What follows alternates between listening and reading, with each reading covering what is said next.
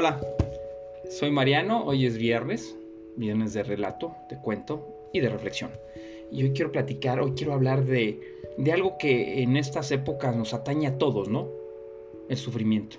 Yo sufro de forma moral, física, económica, emocional.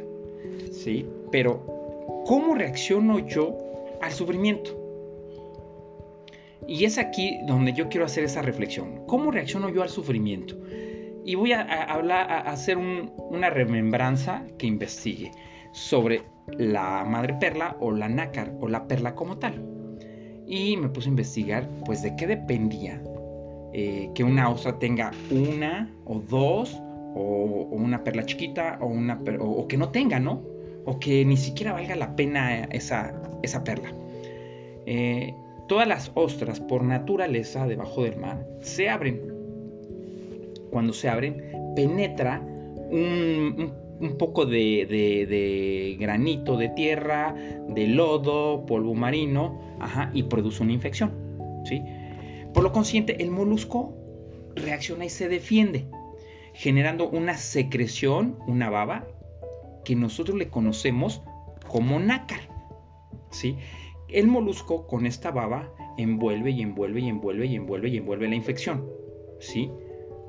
Más grande la infección, pues más grande la perla, ¿no? Entonces, en resumen, una perla es una infección cicatrizada. El molusco herido, pues produce una perla. Y mi pregunta aquí para reflexionar es, ¿tú qué produces cuando estás herido? ¿Ira? Sea de venganza, odio, desprecio. ¿Cómo reaccionas ante el dolor? ¿Cómo es tu reacción?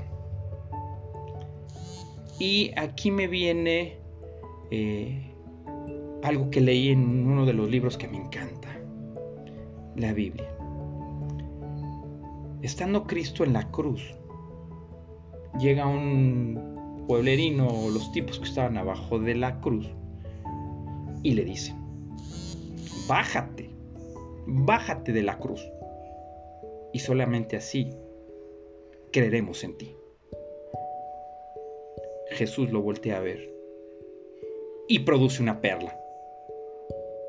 Padre, perdónalos, porque no saben lo que hacen. ¡Qué perla! Uno de los ladrones que estaba al lado de Jesús le dice, Sálvate a ti mismo y sálvanos a nosotros. Y Cristo produce una gran perla. Guarda silencio. A veces es mejor callar que hablar que perla. El otro ladrón, más consciente, le dijo, acuérdate de mí cuando estés en tu reino y Jesús produce otra perla ante el dolor. En verdad te digo, hoy estarás conmigo en el paraíso. ¿Cómo reaccionas ante el dolor? Esa es la pregunta. ¿Cómo reaccionas ante el dolor? Es que mi esposa, mi pareja, mi amigo me hirió. Me lastimó. No puedo perdonar. Pues sí, a más grande la herida, más grande la perla. Hoy te digo en esta reflexión, ¿qué produces con el dolor? Y, y quiero decirte que el día que te abran el corazón en la presencia de Dios, que se encuentren con un estuche de joyerías. Espero te haya gustado la reflexión. Soy Mariano y te deseo un gran día y nos vemos la siguiente semana. Que Dios los bendiga.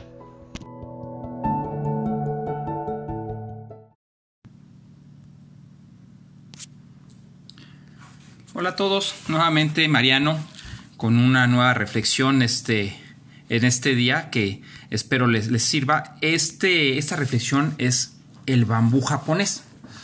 Y trata un poquito de esto, ¿no? No hay que ser agricultor para saber que una buena cosecha requiere de, buena semilla, buen abono y riego.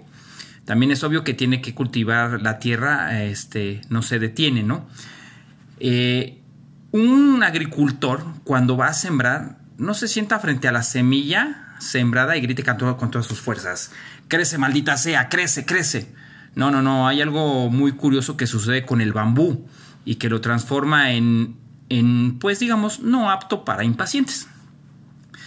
Eh, siembra la semilla, la abonas y te ocupas de regarla constantemente. Durante los primeros meses no sucede absolutamente nada apreciable, nada, nada. En realidad no pasa nada con la semilla durante los primeros siete años, a tal punto que un cultivador inexperto estaría convencido de que se equivocó completamente y que sembró semilla infértil. Sin embargo, durante el séptimo año de haber sembrado la semilla del bambú, en un periodo de tan solo seis semanas, la planta de bambú crece más de 30 metros. Espectacular, ¿no? La pregunta aquí es, para que reflexionen y piensen, ¿tardó solo siete semanas en crecer? No, la verdad es que se tomó siete años y seis semanas en desarrollarse la planta de bambú. Espectacular, ¿verdad? La reflexión y la moraleja. Durante los primeros siete años de aparente inactividad, este bambú estaba trabajando, generando un complejo sistema de raíces que le permitieron sostener el crecimiento que iba a tener después de siete años. Espectacular, ¿no? Sin embargo, la moraleja y la reflexión es esta.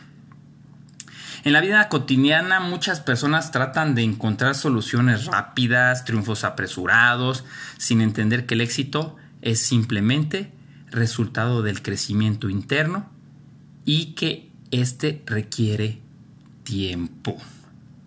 Entonces, moraleja, en la aparente inactividad hay que trabajar para que nuestras raíces sean sólidas para el crecimiento que se nos viene y estar preparados. Espero les haya gustado.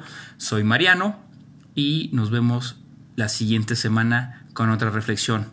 Que tengan un excelente fin de semana y un excelente viernes previo a la Navidad.